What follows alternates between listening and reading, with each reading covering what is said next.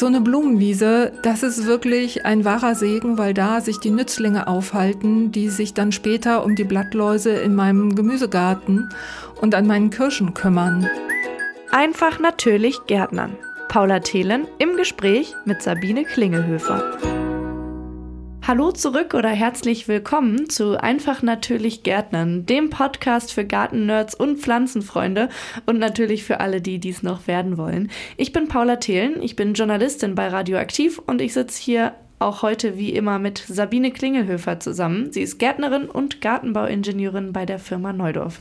Hallo Sabine. Hallo Paula. Schön, dass wir wieder zusammen hier sitzen. Heute gibt es ein Thema, was wir schon mal irgendwann angeschnitten haben, schon ganz oft angeschnitten haben, aber noch nie so in der Größe und in der Exklusivität. Heute geht es um den vorbeugenden Pflanzenschutz. Was kann man denn da groß vorbeugen? Weil die Schnecken, die kommen ja, ob sie wollen oder nicht. Genau, die Schnecken kommen vor allen Dingen, wenn es regnet natürlich, aber das kann ich dann auch nicht beeinflussen, klar. Ja, also man kann mehr vorbeugen, als man so denkt vielleicht. Und manches ist geradezu banal, weil es auch ein bisschen logisch ist, wenn man mal drüber nachdenkt. Und manches hat einfach damit zu tun, dass man ein kleines bisschen plant, vor allen Dingen was den Gemüsegarten angeht. Das heißt, also was kann oder was sollte man konkret planen? Also konkret planen sollte man seinen Garten so abwechslungsreich wie nur irgendwie möglich zu machen. Das ist zwar quasi geschäftsschädigend für alle, die Pflanzenschutzmittel anbieten, aber so eine Blumenwiese, das ist wirklich ein wahrer Segen, weil da sich die Nützlinge aufhalten, die sich dann später um die Blattläuse in meinem Gemüsegarten und an meinen Kirschen kümmern. Das heißt, wenn ich ganz viel tue, damit sich die Insekten wohlfühlen, dann habe ich automatisch schon ein kleines oder sogar ein großes bisschen weniger Schädlinge. Je vielfältiger das System ist, umso stabiler ist es. Also das System Garten meine ich damit. Planen kann man auch, welche Sorten man anbaut. Also ich kann bei Rosen zum Beispiel, Herrgott, wo soll ich da anfangen auszuwählen? Da gibt es so viele verschiedene. Aber wenn ich da konkret nach widerstandsfähigen Sorten gucke, die eben nicht so anfällig sind für Mehltau zum Beispiel, dann habe ich da auch schon viel zur Vorbeugung getan. Hilft es da denn auch, verschiedene Sorten Rosen abwechselnd hinzupflanzen oder wenn alle widerstandsfähig sind, dann reicht das schon? Also verschiedene Sorten lohnen sich, weil die dann zu unterschiedlichen Zeiten blühen. Und das finden erstens wir Menschen natürlich ganz schön. Und die Insekten aber natürlich auch, weil die dann über einen längeren Zeitraum die Blüten zur Verfügung haben. Also insofern auch bei den Sorten, ja, Vielfalt tut gut. Dann kann man noch, wo wir bei der Planung sind, wie gesagt, es ist auch ein bisschen banal, aber die Pflanzen an den Standort pflanzen, der ihnen gefällt. Wenn ich ein Rhododendron-Liebhaber wäre, dann müsste ich denen einen ganz humusreichen und eher leicht schattigen Platz liefern. Wenn ich das nicht habe, weil ich einen totalen Lehmboden habe und nur pralle Sonne, ja, dann muss ich mich von Rhododendron verabschieden, weil sonst pflanze ich die und die werden nur krank, die sind gestresst und es wird nichts und dann sind sowohl Rhododendron als auch ich unglücklich. Das will keiner. Das tut natürlich Pflanzenfans immer wieder weh, wahrscheinlich, wenn man dann die geliebte Pflanze nicht im eigenen Garten haben kann. Vor allem, wenn es nicht ein Mietgarten ist, sondern der eigene. Dann kann man ja auch auf lange Sicht nichts dran ändern. Aber da muss man wahrscheinlich einfach dann drüber stehen. ja, und dann auch wirklich radikal werden. Also ich habe auch Lieblingspflanzen, die bei mir einfach nicht wachsen und dann kommen die auch raus, weil ich dieses Gemickere nicht ab kann und weil ich mich so intensiv auch nicht um einzelne Pflanzen kümmern möchte. Die Zeit habe ich auch gar nicht oder die will ich mir nicht nehmen. Ich will dann lieber auf der Wiese liegen und in den Himmel glotzen. Das ist ein schönes Bild. Jetzt hast du eben gerade beim Rhododendron den Boden angesprochen. Der ist ja nun oft auch einfach das Problem, beziehungsweise oft die Ursache, weil er anders gepflegt wird, als er sollte. Wie pflege ich denn den Boden ideal, damit die Pflanzen alle glücklich sind? Ja, Thema Boden ist ja mein Steckenpferd. Das, wir haben ja auch schon mal eine Episode nur über Boden gemacht, kann ich sehr empfehlen. Also die Bodenpflege ist wirklich extrem wichtig. In egal welchem Boden ist es wichtig, mehr Humus reinzubringen. Mehr Humus stabilisiert auch das Bodensystem nämlich.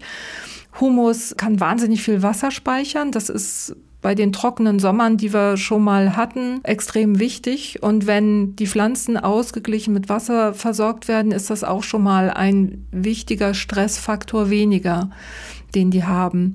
Das heißt, der Boden sollte immer bedeckt sein mit einer dünnen Schicht Rasenschnitt oder mit anderen Mulchmaterialien, Mulchkompost, also so groben Kompost zum Beispiel. Das ist eine wunderbare Idee. Aber du hast auch schon mal in einer früheren Folge erzählt, Mulchen ist eine super Sache, aber nicht Rindenmulch. Genau. Rindenmulch ist auf Wegen im Garten ganz gut einzusetzen, kein Problem. Aber bitte nicht in Beeten, weil Rindenmulch wirkt bodenversauernd. Das heißt, der Boden wird saurer, das vertragen nicht viele Pflanzen. Und Rindenmulch gibt Gerbstoffe ab, weil die natürlicherweise in der Rinde einfach vorhanden sind von den Bäumen. Und diese Gerbstoffe, die mindern das Wachstum. Also die stoppen das nicht, das Wachstum, aber die verzögern das Wachstum und verringern das Wachstum. Und das ist alles was, was ich nicht haben will. Und außerdem, wenn doch mal Unkraut durchkommt durch den Rindenmulch, ziehe ich das raus, dann kommt Erde hoch, die legt sich auf den Rindenmulch und dann macht er sowieso nicht mehr, was er soll. Also möglichst keinen Rindenmulch in die Beete bringen. Okay, und der eigentliche Ausgangspunkt, wo ich jetzt gerade zwischengehakt habe, war, dass mehr Humus in den Boden kommt. Wie fördere ich denn, dass das passiert? Genau, also durch Kompost ausbringen, entweder selber, das ist natürlich das Allerbeste, selber Kompost machen, ist ja auch kein Problem. Wenn man einen Garten hat, dann fällt das automatisch an. Man kann aber auch Kompost zukaufen vom Recyclinghof zum Beispiel, da gibt es ja Kompostwerke, die das abgeben. Und man kann meine geliebte Gründüngung machen, also Gründüngungspflanzen aussäen, die auch noch zusätzlich Humus in den Boden bringen. Es gibt aber auch Bodenverbesserer zu kaufen, die für die Humusbildung gut sind, die da gut tun. Da gibt es von Neudorf zum Beispiel den Terrapreta Bodenverbesserer. Der sorgt auch für einen langfristigen Humusaufbau. Das kann man zusätzlich machen zu Kompostgaben.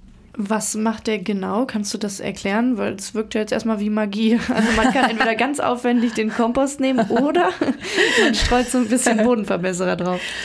Na, also ganz kann der Bodenverbesserer den Kompost nicht ersetzen, aber die Magic-Eigenschaft vom, von diesem Bodenverbesserer ist, dass da Pflanzenkohle drin ist.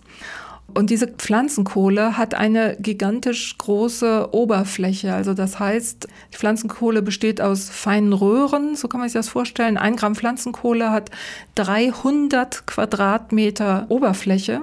Und an dieser Oberfläche können sich ganz viele Wassermoleküle andocken, Nährstoffmoleküle und auch die Mikroorganismen im Boden. Ich finde das nämlich auch ziemlich cool, da so ein Refugium zu haben, wo sie sich gut und geschützt entwickeln können. Und Viele Bodenorganismen heißt automatisch bessere Bodenstruktur und heißt automatisch auch gute Bedingungen für einen Humusaufbau.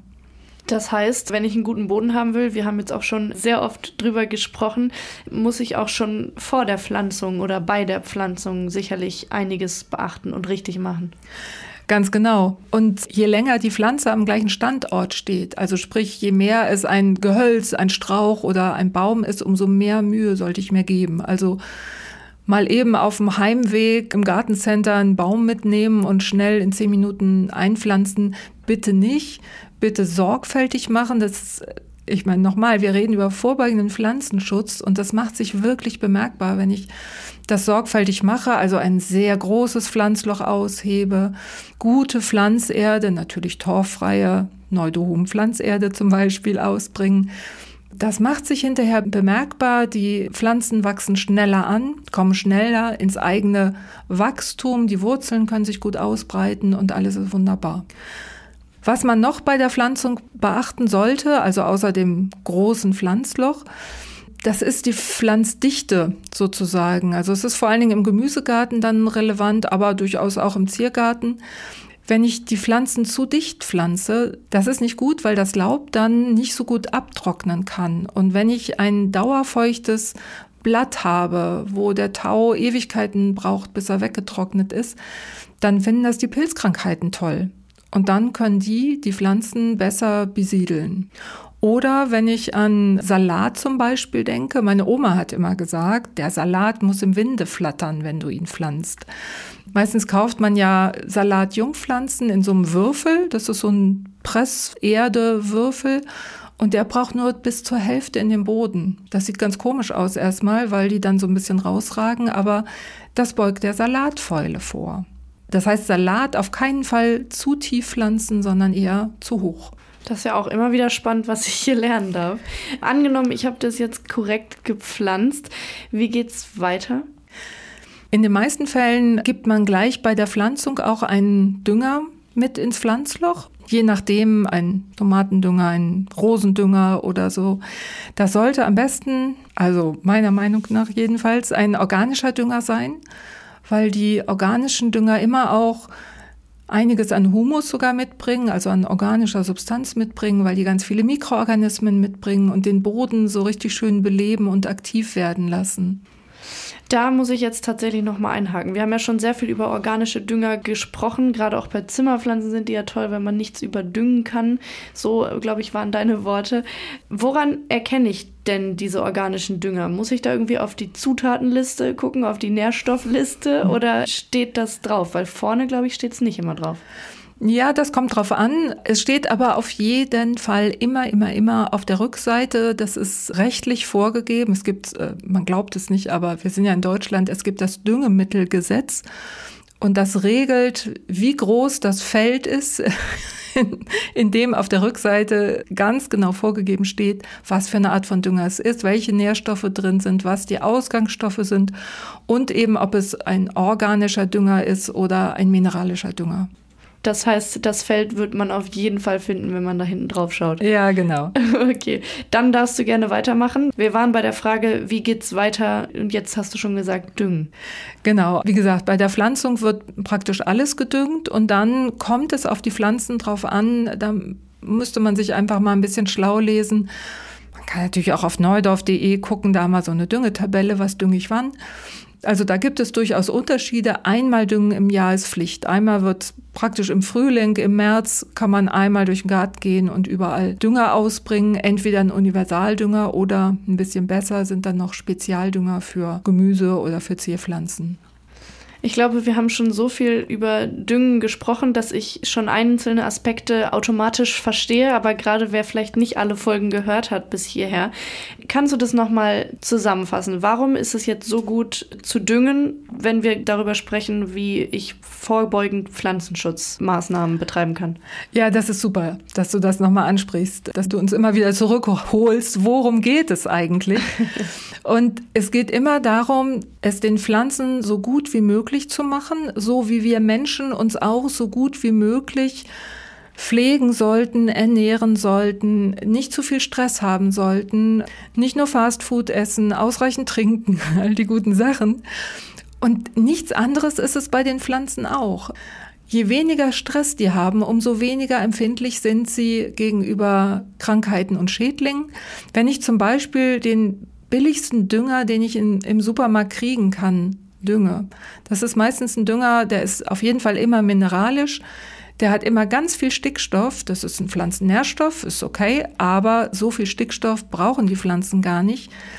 Nehmen den Stickstoff trotzdem auf, weil er da ist. Und das hat zur Folge, dass die Pflanzen ein ganz weiches Gewebe kriegen. Die Blätter werden ziemlich weich.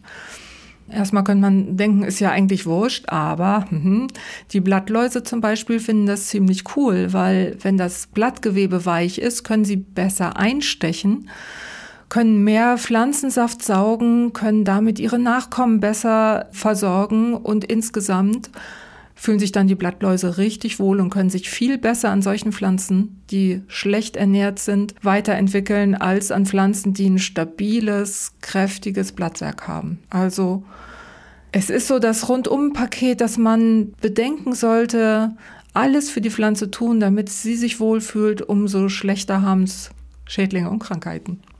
Einfach den Schädlingen das Futter wegnehmen quasi. ja, genau. Okay, ähm, und zurück zu meiner eigentlichen Frage. Die korrekte Pflanzung ist ausgeführt, gedüngt ist es inzwischen und gepflegt wird auch mit zum Beispiel abtrocknendem Salat. Was kann ich noch beachten? Ja, etwas, das vor allen Dingen in Richtung Gehölze geht, also sowohl Rosen als auch Obstbäume, Obststräucher der regelmäßige Schnitt. Oft wird mir dann gesagt, ja, aber in der Natur, da wird ja auch keiner kommen und schneidet einen Apfel. Nee, tut auch keiner. Deswegen sind die Äpfel auch so klein. Und in der Natur, wo nicht geschnitten wird. Also der Schnitt von Obstbäumen oder auch von Rosen soll bewirken, dass zum einen die Früchte größer werden, okay, aber vor allen Dingen, dass die, die Krone, also der Laubbereich möglichst luftig wird, dass das Laub schnell abtrocknen kann, dass es nicht zu dicht ist. Wir hatten es eben schon bei, beim Gemüsebeet. Alles, was verhindert, dass die Blätter lange feucht bleiben, ist gut, weil auf feuchten Blättern können sich schnell Pilzkrankheiten ansiedeln. Die meisten Pilzkrankheiten kommen bei feuchtwarmem Wetter und das kann man ein bisschen unterstützen, indem man regelmäßig schneidet, damit diese Kronen luftig sind. Der Luftzug kann gut durchgehen, es trocknet schneller, Pilzkrankheiten sehen alt aus. Und es gibt ja nicht nur Pilzkrankheiten oder mangelnden Nährstoff, was wir jetzt schon alles angesprochen haben. Es gibt ja auch die Schädlinge, die wir jetzt auch schon teilweise kurz thematisiert haben. Also man kann entweder den Schädlingen ihre Nahrung wegnehmen. Kann man sonst vorbeugend was gegen Schädlinge tun? Also man sollte auf jeden Fall mal regelmäßig so einen Kontrollgang durch den Garten machen und die Pflanzen, wo man schon weiß, oh, die war letztes Jahr auch schon krank, mal ein bisschen genauer angucken. Nicht einfach nur schnell in den Garten huschen, ein paar Kräuter ernten, sondern wirklich mal die Pflanzen anschauen. Die Blätter von unten angucken, sitzt da irgendwas, was da nicht sitzen sollte an Viechern und auch gucken, sind das jetzt viele, müsste ich da was tun? Oder nicht. Und auch gucken, wenn vielleicht so ein ganzer Trieb irgendwo eintrocknet und welk wird, den einfach rausschneiden. Also alles, was krank aussieht, kann ich rausschneiden und vernichten. Da habe ich auch schon einiges dafür getan, dass äh, sich Krankheiten und Schädlinge nicht zu stark ausbreiten. Über eine Blumenwiese und den Segen davon hatte ich ja schon berichtet. Und vielleicht nochmal so der Hinweis, wenn ich, ähm, also jeder kennt ja Marienkäfer zum Beispiel, das sind ja auch wichtige Helfer beim Pflanzenschutz. Wenn ich Marienkäfer im Garten haben will, dann muss ich akzeptieren, dass manche Blattläuse einfach da sind, dass immer ein paar Blattläuse da sind, weil sonst verhungern meine Marienkäfer. Also ich muss vielleicht auch so meine innere Einstellung ein bisschen überdenken, nicht alles, was Blattlaus ist, ist gleich verheerend und schrecklich. Also ich will ja auch, dass die Meisen Futter finden für ihre Nachkommen und da muss ich auch ein paar Schädlinge durchaus mal tolerieren. Gehört letztlich auch zum vorbeugenden Pflanzenschutz, weil nur wenn die Schädlinge da sind, kommen auch die Nützlinge von alleine. Und so ein leichter Blattlausbefall, um die Marienkäfer zu füttern, macht der denn was an meinen Pflanzen, sodass die irgendwie doll krank werden? Oder können die das auch, auch vertragen, so ein paar Blattläuschen? Sowohl als auch. Also ich habe schon Lupinen, also Stauden, Lupinen verloren durch Blattlausbefall. Da geht so eine ganz bestimmte Blattlaus ran und die hat sich so stark vermehrt, dass die Lupine eingegangen ist. Ich werde nie wieder Lupinen anpflanzen, weil offensichtlich fühlen die sich bei mir nicht so wohl, dass sie da widerstehen können. Andererseits haben wir auch einen Holunder, der ist so im Mai, Juni, ist der schwarz von Läusen. Da mache ich genau gar nichts dran. Das sieht erstmal ziemlich eklig aus, aber irgendwann wimmelt der nur so von Marienkäfern. Und der Holunder, der ist so hart im Nehmen, dem ist das wurscht. Das macht ihm gar nicht so viel aus. Also man muss so ein bisschen mit Augenmaß rangehen. An manchen Pflanzen können die Blattläuse Viren übertragen, also Viruskrankheiten, gegen die kann ich dann gar nichts mehr machen. Da sollte ich dann also eher ein bisschen mehr aufpassen. Aber gerade bei den heimischen Wildgehölzen, da kann ich die Sache echt entspannt angehen. Bei Gemüse, da würde ich ein bisschen genauer hingucken und da schon eher eingreifen. Sonst habe ich Ernteverluste und das wäre auch blöd. Also ein bisschen bunter Besuch an den Pflanzen nach dem Blattlausbefall. Was kann ich denn sonst so machen? Beziehungsweise es gibt ja noch so viel mehr als Blattläuse. Was kann mir da passieren? Was kann ich da machen? Vielleicht ein kurzer Überblick immerhin. ja, also es gibt tatsächlich eine ganze Menge und vieles von dieser ganzen Menge ist, das sind auch ziemlich alte Verfahren. Zum Beispiel gibt es solche Leimringe, die Raupenleimringe. Die kann ich im September schon um die Stämme und Pfähle auch von Obstbäumen legen. Das ist so ein grünes Papier, wunderbar klebrig beleimt. Und damit verhindere ich, dass die Frostspannerweibchen in die Baumkrone krabbeln dort ihre Eier ablegen, Raupen hervorbringen, die dann im nächsten Frühjahr meine Ziergehölze anknabbern und meine Obstbäume auch. Also dieser Raupenleimring verhindert, dass die Frostspanner sich entwickeln können. Das ist zum Beispiel so ein eine Möglichkeit, wie ich ohne was zu spritzen vorgehen kann. Ich muss einfach nur dran denken, dass ich es rechtzeitig mache. Das ist halt ganz wichtig. Dann gibt es, um den Rosenkrankheiten vorzubeugen, gibt es sogenannte Pflanzenstärkungs- oder Pflanzenhilfsmittel wie unsere ganze Biokraft-Serie. Das sind Mittel auf Basis von Kräuterextrakten meistens, die gieße ich oder spritze ich auf die Pflanzen, stärke damit das Gewebe, hatten wir ja gerade schon, vor allen Dingen in Hinblick auf Pilzkrankheiten. Das ist auch so eine Maßnahme, das kann man, wie gesagt, gerade an Rosen oder auch an empfindlichen Obstbäumen machen. Was ich ganz cool finde, ist, wenn man zum Beispiel Möhren anbauen möchte, die werden gerne von der Möhrenfliege besiedelt, die so Gänge frisst in den Möhrenkörper sozusagen. Die Möhrenfliege, die fliegt aber höchstens einen Meter hoch. Und wenn ich die Möhren im Hochbeet anbaue, dann kommt die Möhrenfliege da gar nicht erst dran. Das ist eine lustige Maßnahme. es gibt noch andere Gemüsefliegen. Es gibt die Lauchfliege, die fliegt durchaus höher. Da kann ich aber so ein Schädlingsschutznetz über die Beete legen. Da kommt Wasser durch, aber keine Lauchfliege und damit habe ich die dann auch schon ab gehalten, meine Pflanzen zu befallen. Also so gibt es halt verschiedene, wir nennen das biotechnische Maßnahmen, die ich einsetzen kann, um zu verhindern, dass der Schädling in Kontakt kommt mit meiner Lieblingspflanze. Gibt es da eine Übersicht über diese ganzen biotechnischen Maßnahmen auf eurer Seite oder können wir die in die Shownotes packen, dass man da vielleicht sich nochmal durchstöbern kann, wenn man noch andere Probleme hat? Ja, die bringen wir auf jeden Fall in die Shownotes und auf neudorf.de gibt es dann natürlich auch jede Menge Wäre an dieser Stelle vielleicht noch ganz gut, die Pflanzendoktor-App zu nennen. Die gibt's kostenlos. Und da gibt's auch ganz viele Sachen, was man vorbeugend tun kann, damit bestimmte Schädlinge gar nicht erst kommen einmal den Arzt holen für die geliebten Pflänzchen. Damit sind wir auch schon am Ende dieser wundervollen Folge angekommen. Was sind denn zusammengefasst deine drei ultimativen Tipps, um Pflanzenschutz vorbeugend durchzuführen? Tipp 2 ist heimische widerstandsfähige Sorten zu pflanzen. Und Tipp 3 ist, wenn eine Pflanze immer wieder krank wird, dann pflanzt sie erstmal um. Und wenn sie dann immer noch nichts wird, dann reißt sie raus, dann ist es einfach nicht die richtige Pflanze und dann pflanzt etwas, was da richtig gut hingehört. Nicht, dass ich die drei Tipps nicht wundervoll finden würde, aber ich bin doch überrascht, dass Bodenbearbeitung nicht dabei ist. ja, aber ich habe ja auf die Episode Boden verwiesen, das ist dann schon okay. Genau, also falls ihr noch mehr Infos zum Thema Boden haben wollt, dann hört mal in unsere Bodenfolge rein. Falls andere Fragen noch geblieben sein sollten, ihr vielleicht irgendein spezielles Problem habt oder euch noch Fragen gekommen sind im Laufe unseres Gesprächs, dann werft mal einen Blick in die Show Notes. Da listen wir euch nämlich nochmal alles auf, auch das, was wir gar nicht besprochen haben, was wir aber versprochen haben. Und wenn Fragen darüber hinaus bestehen, dann wendet euch am besten direkt an das Team von Neudorf. Die helfen euch nämlich in jedem Fall weiter. Entweder schreibt ihr sie an bei Facebook oder Instagram, einfach eine Direktnachricht, oder ihr schaut mal auf neudorf.de, da ist nämlich sogar eine Telefonnummer angegeben, da könnt ihr anrufen. Und dann gibt es natürlich noch, wie Sabine gerade erwähnt hat, die Pflanzendoktor-App, da könnt ihr einfach ein Foto einschicken oder euch mal durch die schon vorhandenen Fotos durchstöbern und da vielleicht Hilfe bekommen. Neudorf schreibt man mit Doppel-F, falls ihr es suchen solltet im Internet. Und äh, damit sagen wir Tschüss für heute und bis zum nächsten Mal. Tschüss!